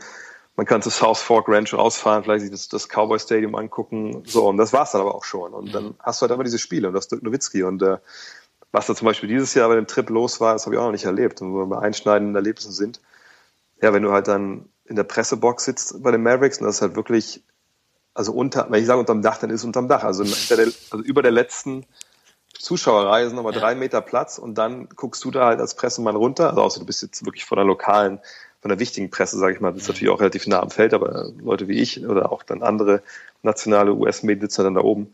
Ähm, wenn du dann da sitzt und du weißt ungefähr, wo die 50 Leute vom, vom, äh, vom Dallas-Trip sitzen. Und auf einmal, wenn Nowitzki Freiwürfe wirft, äh, wo die halt nicht leise ist, hörst du da diese eine Ecke dann nur skandieren, MVP, MVP, äh, und oh, wie ist das schön, irgendwelche Sprechchöre, die die Amis gar nicht kennen. Nicht nur, weil sie auf Deutsch skandiert werden, sondern weil sie auch stellenweise wirklich einfach natürlich relativ ruhig sind, wenn die Spiele laufen. Ja. Äh, und, und alle die Jungs da abfeiern. Und, und dann war ja das Krasse, dass ich dann das war das letzte Spiel auf diesem Trip. Danach mich dann halt mit Dirk hinsetze und, und wir reden eine Dreiviertelstunde, Stunde, machen ein Interview. Ähm, ich gehe aus der Halle raus und gehe zu diesem Vorplatz, um mir halt so, ein Uber-Taxi zu rufen. Mhm. Und auf einmal sind da halt noch 40 von den 50 Leuten alleine, mehr oder weniger, bei der letzten Kneipe, die man offen hat, da vor der Halle und äh, machen einfach Sprechchöre und, und feiern sich komplett. Das war dieses Jahr einfach wirklich unfassbar, was sie da abgefeiert haben und, und was sie auch erlebt haben, was sie mir für Geschichten erzählt haben. ähm, und äh, das ist für mich einfach auch immer was, wo ich denke, gerade wenn wir zurückfliegen, immer sage, ist schon geil, dass sowas Teil dieser ganzen Geschichte ist, dass da Leute halt einfach die Möglichkeit haben. Klar kann sich jeder sowas auch selber buchen, natürlich, keine Frage. Aber es ist schon was anderes. Ne? Ja, und, und, du hast dann auch nicht, nicht diesen Klassenfahrtscharakter, den es natürlich oft dann auch hat. Mhm. Ähm, und ähm, viele sagen einfach auch dann, stellen es oft zu mir, ah, das war so geil, einfach sich mit dir mal hinzusetzen, mal eine Stunde zu quatschen und ähm, ist einfach was, ja, was ich echt cool finde. Obwohl es mich auch anstrengend ist, auch weil, wie gesagt, ich auch meine ganz normale Arbeit machen muss, äh, zeitversetzt. Das ist natürlich ein bisschen blöd, wenn man hinten dran ist, hinter den Grafiker, hinter den äh, freien Mitarbeitern und, und, und, und dem Beschluss. Aber ähm, nee, ist eine super coole Geschichte und ähm, mal gucken, was wir nächstes Jahr machen. Nächste Woche kommt ja, glaube ich, der neue Spielplan raus und dann werden wir uns mal in die Planung begeben. Das klingt sehr spannend. Dann lass uns zum Abschluss nochmal so ein bisschen Finanzrocker Word Shuffle spielen. Ähm, das heißt, ich nenne dir ein paar Begriffe und du sagst einfach, was dir dazu einfällt. Kann kurz sein, kann aber auch ein bisschen länger sein. Mhm. Fangen wir mal an mit einem Begriff beziehungsweise einen Namen. Da kannst du wahrscheinlich auch äh, eine Stunde, zwei Stunden drüber erzählen, nämlich Dirk Nowitzki. ja, also ich glaube, eigentlich kann man relativ kurz halten sogar. Also ich, jedem, der vielleicht der Name jetzt nicht so viel sagt oder der ihn vielleicht schon kennt, aber jetzt nicht immer so fragt, ja, wie ist, wie ist der eigentlich so? Mhm. Wie ist der privat? Das ist ja oft so das, was man wissen möchte, ob die, die Sportstars, die man vielleicht ein bisschen anhimmelt, ob die irgendwie cool sind.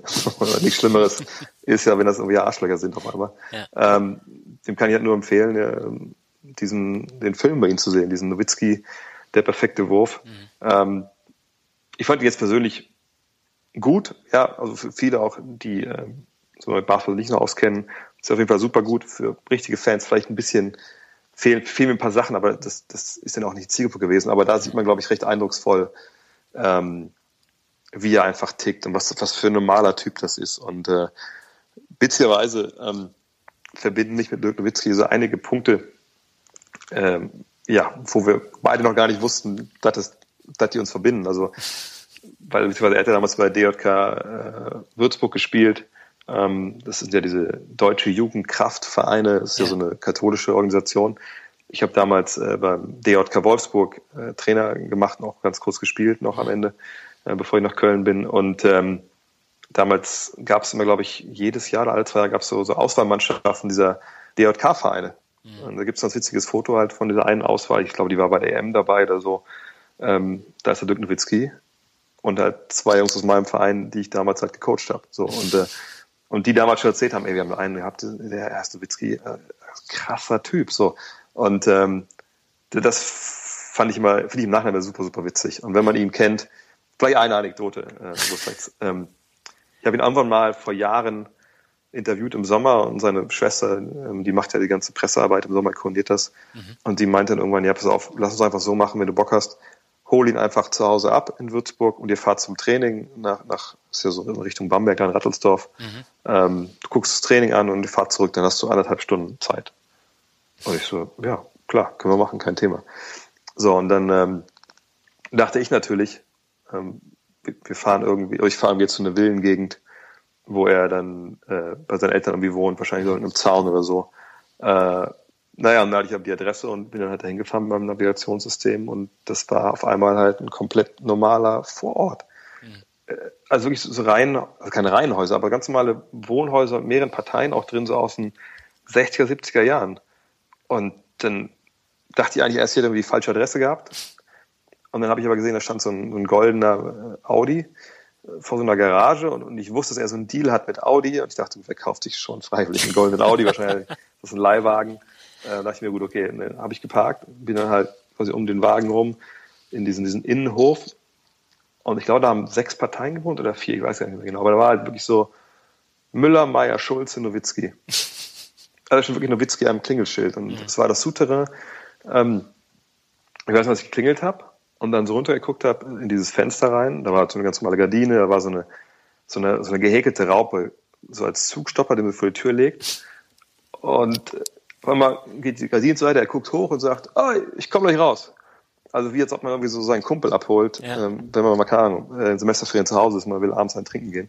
Ähm, und dann kam er raus und ich so, Alter, was, wieso wohnst du hier? Was, was? Und dann meinte er so, ja, das ist halt, ich glaube, insgesamt war es halt, ist es halt ein Haus, das seinen Eltern mittlerweile gehört. Mhm. Und ich weiß nicht, ob die früher in der Wohnung unten gewohnt haben, jetzt haben die irgendwie in einer von diesen Wohnungen gewohnt. Und er meinte, ey, das ist für mich perfekt hier, weil hier kennt mich jeder. Ich bin ja aufgewachsen, die ganze Familie damals hergezogen, das war doch ein Neubaugebiet damals. Die kennen sich halt alle und äh, hier, hier flippt keiner aus, mhm. wenn ich irgendwie morgens Brötchen holen gehe oder, oder mich einer wieder draußen sieht. Und hier habe ich halt meine Ruhe. Ja. Und, und ich finde, das zeigt halt wirklich recht eindrucksvoll, wie der Typ tickt. Ja. Und ähm, ja, für mich der größte deutsche Sportler, den wir momentan haben äh, auf der Welt. Und äh, immer noch in Deutschland auch wenn, glaube ich, natürlich viele mittlerweile wirklich auch kennen und wissen, wer das ist, mhm. immer noch, glaube ich, kriminell unterbewertet. Definitiv. Aber er durfte die Flagge 2012. Das ist richtig. Ja. Obwohl auch da gibt es eine coole Geschichte, dass am letzten Tag bei Olympia, ich war damals auch die ganze Zeit da, mhm. ähm, ich mitbekommen habe, dass es Handgreiflichkeiten gab im Deutschen Haus, weil sich zwei Sportler, der eine war klar dafür, dass Nowitzki diese Fahne getragen hat, der andere hat das halt unfassbar hart kritisiert und dann hat einer von beiden auf die Schnauze bekommen, aber ich sag, ich sag jetzt nicht mehr. nee, das lassen wir mal lieber. nee, aber das zeigt schon, wie, wie bodenständig Dirk ja. ist. Hm. Der zweite Begriff ist VfL Wolfsburg. Ja, das ist äh, mein Heimatverein, nicht nur, weil ich fußballerisch natürlich äh, denen recht nahe stehe, sondern ja. da habe ich angefangen Basketball. Ähm, habe da, wie gesagt, eigentlich bis auf ein Spiel, was ich mal für die DJK Wolfsburg gemacht habe, weil ich mhm. bin dann quasi nach meiner Zeit in Wolfsburg beim VfL nach Wolfenbüttel gegangen und da halt in der zweiten Liga gespielt. Ähm, habe ich halt alles, was ich basketballisch angefangen habe, war damals beim VfL und äh, von daher war das natürlich eh schon mein Verein und, und als sie dann aufgestiegen sind, als ich nach Köln gegangen bin, genau in dem Jahr, in meinem ersten Semester und meine Sportschule immer reduziert wurde darauf, wo kommst du her aus Wolfsburg? Ah ja, VfL.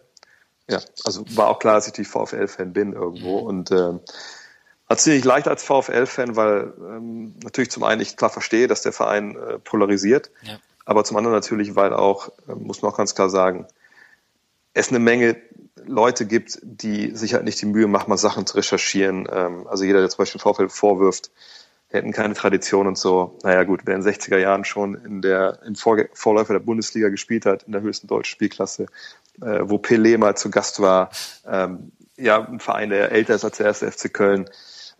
Ganz ehrlich, also da tue ich mir immer schwer, mich mit Leuten zu unterhalten, die sagen, wir haben keine Tradition. Ähm, mhm.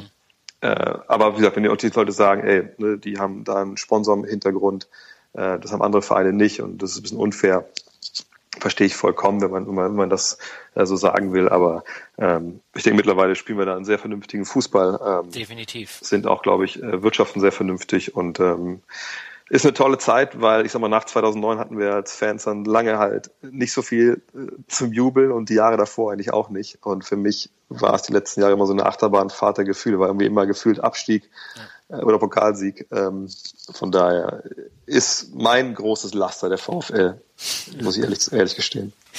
USA ist der nächste Begriff. Schwierig. Ähm, bin ich mittlerweile sehr zwiegespalten. Als ich da gelebt habe, habe ich, äh, sagt, in Südstaaten gelebt, in Mississippi. Das wünscht man eigentlich, eigentlich niemandem, wenn man ehrlich ist, weil, also Mississippi kommt ja, wenn man so mal, was ist so, es gibt ja jedes Jahr so vom statistischen, ja nicht Bundesamt, aber vom Äquivalent in den USA immer so dann äh, Statistiken, die dann veröffentlicht werden und immer so, wenn es um Analphabetentum geht oder Kindersterblichkeit und alle schlechten Sachen ist Mississippi immer Nummer eins und bei allen guten Sachen sind immer letzter. Natürlich auch ein Bundesstaat, in dem Rassismus immer noch äh, grassiert, muss man auch klar sagen. Äh, aber äh, mein Jahr da war, war sehr lehrreich, ja, auch weil man natürlich eine ganz andere Kultur kennengelernt hat und äh, auch Verständnis bekommen hat für bestimmte Dinge, glaube ich, die wir in Deutschland äh, Amerikanern äh, sehr schnell mal einfach vorwerfen. Also zum Beispiel, dass man sagt, wie, wie können die nicht wissen, wer, was die Hauptstadt von Deutschland ist oder so, ja. Äh, wo ich mir frage, ja gut, was ist denn die Hauptstadt von Indonesien? Wissen die allermeisten hier auch nicht, weil es so weit weg ist und weil man damit nichts zu tun hat. Und genauso geht es natürlich den Amerikanern, die in ihrem Land einfach zwei Nachbarn haben, Kanada und Mexiko. Und ähm, in Europa kannst du halt drei Stunden eine Richtung fahren und oder fünf Stunden, sage ich mal, eine, und in der Regel bist du in einem anderen Land. Hm. In den USA kannst du 20 Stunden eine Richtung fahren und äh, findest und vor allem findest du immer noch die gleichen Läden äh, und, und ist alles irgendwie gleich. Ja. Ähm, von daher ja, habe ich Verständnis für viele Sachen, die Amerikaner vielleicht anders machen und nicht so gut machen. Aber es ist halt wirklich mittlerweile für mich. Äh, früher habe ich mich jedes Mal gefreut, wenn ich rübergeflogen bin, fand es total cool. Ja.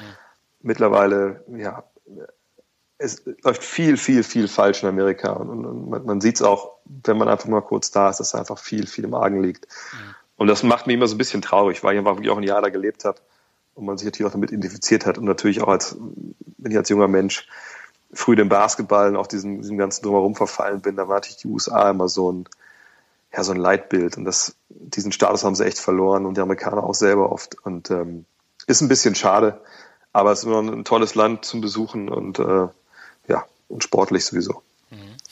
Der nächste Begriff, ich weiß nicht, ob du damit was anfangen kannst. Den Begriff habe ich in jedem Word Shuffle drin. Mhm. Aber du hast ja vorhin schon gesagt, welche Musik du bevorzugst. Der Begriff heißt Rockmusik. Mhm ich bin gar nicht so der typische äh, Basketball, der jetzt nur Hip-Hop rauf und runter hört. Mhm. Ähm, eigentlich sogar ziemlich im Gegenteil. Also als ich damals, als mein Opa mir damals, äh, als ich aus Amerika wiederkam, äh, im Garten, wir haben mit meinen Großeltern zusammen quasi hier eine Haushälfte gehabt äh, in, in, in Wolfsburg, wo wir da gewohnt haben, in einem Fort. Mhm. Ähm, hat er mir direkt einen Korb aufgebaut und da habe ich damals auch dann immer noch meine, das kennen die jüngeren Zuhörer gar nicht, meine Kassetten ein Mixtape zusammengeschnitten, habe die dahin, hab meinen Kassettenrekorder hingestellt, habe dann halt äh, die Musik angemacht, wenn ich geworfen habe und meine ganzen Bewegungen geübt habe. Mhm. Und äh, da war nicht sehr, sehr wenig Hip-Hop dabei damals. Das war halt äh, John Cougar Mellencamp, da bin ich heute, heute nicht wirklich stolz drauf, aber da habe ich halt viel von gehört. Ähm, mhm. You Lose and the News habe ich damals viel gehört. Auch jetzt nicht die harten Rocker, wenn wir ehrlich sind, aber ähm, als ich äh, 1990 nach USA kam, bin ich zum ersten Mal in Kontakt gekommen mit Single, äh, Single-Kassetten, ja. Single-Tapes. So. Und fand ich natürlich krass. Und wir haben, glaube ich, damals zwei, drei Dollar gekostet oder so. Und da habe ich damals zugeschlagen und da waren als Klassiker dabei wie, wie Warren, Cherry Pie. Ähm, ja. Da war dabei, äh, wie hießen sie, Firehouse, glaube ich. Ja. Die CD von denen habe ich damals, fand ich super geil. Ähm, und da hat die auch zu Bon Jovi gekommen. Also das waren die 90er. Äh, das war alles ein bisschen anders, aber ähm, ja, ich bin jemand, also Foo Fighters höre ich mir immer noch super, super gerne an. Mhm. Ähm, klar, die alten Sachen von Nirvana und so sind auch immer noch, immer noch wahnsinnig gut. Und äh, wenn ich die Wahl hab, gut, mittlerweile bin ich nicht mehr in der Clubszene so richtig unterwegs, aber wenn ich die Wahl hab, äh, ja, irgendwie ein, Hip-Hop-Jam vom Jay-Z oder halt was Rockiges, wo man auch mal die Ellenbogen auspacken kann und ein bisschen moschen kann, ähm, ja, dann bin ich immer für Letzteres. Und wer in, in Köln vielleicht das äh, Underground kennt, mhm. da in, in der Pogo-Mitte, da war ich schon oft genug. Also das äh, mache ich ganz gerne. Okay, zwei Begriffe habe ich noch. Der nächste ist Golden State Warriors. Ja, es ist ein bisschen, also viele sagen immer, okay, der André, der ist jetzt Fan von, von Golden State und vom VW Wolfsburg. Ähm, stimmt nicht ganz. Also ich bin Fan von VW Wolfsburg, aber sonst irgendwie eigentlich gar nichts mehr. Also Golden State stehe ich immer noch nahe, wenn es ein Team gibt, wo ich bis genauer hingucke, neben Dallas vielleicht, ist es halt äh, Golden State. Ja. Ähm, hat er das Glück, dieses Jahr bei den Finals dabei zu sein, wo sie zum ersten Mal seit, kurz weiß ich gar nicht, seit 73, glaube ich, die Meisterschaft gewonnen haben. Mhm. Und das war toll, das ist ein, ein toller, ein tolles Team. Ähm, aber gehe jetzt zum Fußball jetzt, wo ich aber auch, auch eine, ja, eine regionale und tief emotionale Verbindung habe zum VfL, ist es halt beim Basketball generell so gewesen mit der NBA, dass äh, als dann immer so meine Jugendhelden, den ich, den ich nachgeeifert habe auch und die ich damals auch in den USA dann wirklich hautnah erlebt habe im Fernsehen. Ähm, hautnah im Fernsehen ist natürlich ein bisschen, aber im Fernsehen zumindest, das konnte man in Deutschland ja damals nicht. Ja. Äh, als die alle weg waren, als Reggie Miller, als Carmelo aufgehört haben und vor allem mit meinem absoluten Lieblingsspieler dann damals, Chris Mullen, ja. da, da habe ich dann schon ein bisschen Distanz irgendwie gewonnen und, und mir das emotional nicht mehr unbedingt gekickt, mhm. was da jetzt bei den Finals passiert ist. Ähm, das war 2011 vielleicht ein bisschen anders mit Dirk Nowitzki, aber das war einfach auch was, ja, was Persönliches. Eine einmalige Geschichte, ja. Ja, vor allem, wenn man halt so einen, so einen Typen halt zehn, zwölf Jahre begleitet und mein erstes Interview mit ihm war genau 2000, genau, damals in, in der alten Halle noch in Dallas, ähm, dann, dann hast du einfach eine ganz andere Verbindung dazu. Und Golden State, ich finde immer noch cool, wenn ich mir ein Trikot kaufen würde von einem NBA-Team heutzutage, wird es 5-1 zu sein, noch von Golden State, aber äh, ich lebe und sterbe nicht mit denen, mit dem, was die da machen jede Woche. Äh, das sieht beim VfL ja schon ein bisschen anders aus. Ja. Letzter Begriff. Ähm, Teilnehmer deiner Reisen und viele deiner Leser bzw. Hörer gehören dazu, die Generation Y. Ja, es ist eine komische Generation, finde ich irgendwie. Ja. Weil, ja, ich bin ja aufgewachsen sozusagen mit den ersten Anfängen der, der digitalen Revolution. Und wenn wir das vielleicht damals nicht unbedingt äh, gemerkt haben. Also ich weiß, dass wir damals, dass ich damals ab und zu in die, in die Deutsche Post gegangen bin, in, in, in Wolfsburg auf der Porsche Straße, weil da hatten die halt so ein BTX-Gerät. Und, da kann ähm, ich auch ähm, noch dran erinnern. Genau, und das war halt, also ich weiß nicht, was ich erklären soll, das war halt wie Internet, aber halt mit einer C64-Grafik was auch heute keinem mehr was sagt. So Videotextgrafik. Ähm, ja, genau. Ja, man ja. konnte einfach irgendwelche Infos abrufen. Man konnte sogar, glaube ich, damals schon irgendwelche Bankgeschäfte und so tätigen, aber das war halt was, was natürlich noch keiner wirklich gemacht hat. Mhm. Ähm, dann kam der Videotext klar äh, auf die Fernseher, wo man auch mal dann äh, NBA-Ergebnisse jeden Morgen checken konnte. Ähm, und dann irgendwann, ja, so Ende der 90er, ich glaube 97 hatte ich meinen ersten äh, PC und dann auch irgendwann Internet. Da kam das halt dazu und das war natürlich eine absolute absolute Revolution. Ich weiß, dass ich im Chemie-Leistungskurs mal, als wir in der Uni Braunschweig waren, dass immer mal uns gesagt hat, hier, das Molekül, was ihr gerade seht, das hat uns der Kollege aus USA geschickt und wir so, wie denn? So, das ist auf dem Bildschirm. Und dann halt, ja, wir haben so ein Netz, da können wir uns Nachrichten schicken und so. Und fand ich krass. Und weiß, als ich damals bei meiner Ausbildung VW gemacht habe, das war ja auch noch vor der Internetzeit, da gab es ein, ein Chat-System innerhalb ähm, des VW-Netzwerks in der, in der Finanzabteilung, mhm. was wir als Praktiker, äh, als Auszubildende dann irgendwann arg strapaziert haben, so sehr, dass irgendwie das dann abgeschaltet wurde, weil ja, äh, der Arbeitsspeicher dann abgezapft war. ähm, und so, also so habe ich Gott sei Dank von Anfang an eigentlich immer äh, keine Berührungsängste mit Technik gehabt. Also ich hatte, ich hatte einen C64, ich hatte einen Amiga, irgendwann PCs, ich hatte auch Playstations, jetzt immer jetzt bin ich auf der Xbox One gelandet. Ähm, und das, da bin ich echt froh drum, dass ich das irgendwie immer cool fand, Technik, ohne jetzt einen großen Einblick zu haben und mich da immer mit zurechtgefunden habe und, und auch jetzt Facebook, Twitter natürlich alles irgendwie nutze. Mhm. Bin ich ja kein großer Guru drin, aber ich weiß zumindest, was das, glaube ich, alles so, alles so bedeutet. Ja. Ähm, aber ich, ich glaube, dass viele, die damit jetzt aufgewachsen die nichts anderes kennen, äh, und, und diese vollkommen verständlich ist, dass das alles auf, auf Video aufgenommen wird oder Fotos. Ich finde das schon krass. Und, und, und ich weiß immer nicht, ob das besser ist als das, was wir damals hatten. Ähm, bestimmt irgendwo schon. Ja, man ist, glaube ich, leichter, sich zu kommunizieren. Ähm, aber ich frage mich manchmal wirklich, also wenn ich zum Beispiel Urlaub fahre, viele sagen, sagen, mir auch nach, ey, du kannst ohne dein iPhone kannst du halt gar nicht leben. So. Und sage ich, doch, kann ich. Wenn ich halt nicht arbeiten muss oder so. Denn immer wenn wir in Urlaub fahren, dann packe ich das Ding halt im Hotel und so in diesen Safe rein. Ja. Und das war's. Und dann gucke ich mal vielleicht mal abends oder mittags noch mal rein, ob meine Eltern angerufen haben, irgendwas mit dem Hund ist oder so. Mhm. Äh, aber, aber dann ist es halt da drin und dann ist es aber auch zu. So, und ich bin gespannt, ob, ob die, äh, die YK-Leute äh, das hinbekommen und ob sie irgendwann verstehen, dass das Internet einfach, also es kein rechtsfreier Raum ist und auch kein Raum ist, wo geschriebenes Wort einfach nichts bedeutet. Also wir, glaube ich, erleben es ja jetzt auch gerade äh, mit einer sehr traurigen Thematik, die ganze Flüchtlingsgeschichte ja. und so äh, auf, auf Twitter, auf Facebook, dass einfach die Hemmschwelle für einfach unfassbare rassistische Ausfälle oder aber das muss ja nicht mehr auf dieses Thema begrenzt sein, also einfach Ausfälle gegenüber anderen Menschen, äh, wo einfach der, der, Gegenüber, ja, wo dem Sachen an den Kopf geworfen werden, die man, wo man eigentlich denkt, ey, das, das würde man einem nie sagen face to face. Ich erlebe es ja, ich erlebe es manchmal, aber wirklich in einem ganz, ganz anderen Kontext und, und, und viel, ganz viel abgemilderter. Aber ich frage mich immer, was dann, ob das eine das andere und wie herum sich das beeinflusst. Also wird es irgendwann so werden, dass wir auch zivilisiert im Internet oder die jungen Leute im Internet zivilisiert mit sich umgehen können miteinander? Oder, und das sehe ich momentan nicht eher, ist die Verrohung, die wir da erleben, ist es etwas, das auch ins, ins normale Leben irgendwann einsickert? Mhm. Und, und, und davon habe ich, habe ich ein bisschen Angst. Aber andererseits denke ich auch immer, ähm, gerade so, so Facebook, Twitter, soziale Medien haben natürlich auch, glaube ich, eine unglaubliche Power für gute Sachen. Ja. Ähm, und ich frage mich, wer am Ende da die Oberhand behält. Und das, das finde ich momentan sehr, sehr spannend und vielleicht sogar ähm, mit das spannendste Thema so gesellschaftsmäßig momentan. Das war doch ein schönes Schlusswort. Dreh, ich danke dir ganz herzlich für das äh, sehr lange, sehr intensive Interview. Da kam, glaube ich, eine Menge Input auch raus. Ähm, ja, und ich freue mich, dich als Gast gehabt zu haben. Ja, freut mich, dass ich da sein konnte, auch mal über andere Sachen reden, als nur äh, Rebounds und Danks. Ja, dann wünsche ich dir noch einen schönen Abend. Mach's gut. Ciao. Ciao. Thank you for listening to the mixtape of the month.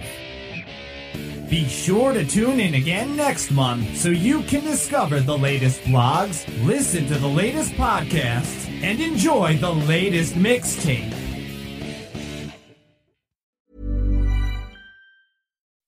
When you make decisions for your company, you look for the no brainers. If you have a lot of mailing to do, stamps.com is the ultimate no brainer. Use the Stamps.com mobile app to mail everything you need to keep your business running with up to 89% off USPS and UPS. Make the same no brainer decision as over 1 million other businesses with Stamps.com. Use code PROGRAM for a special offer. That's Stamps.com code PROGRAM.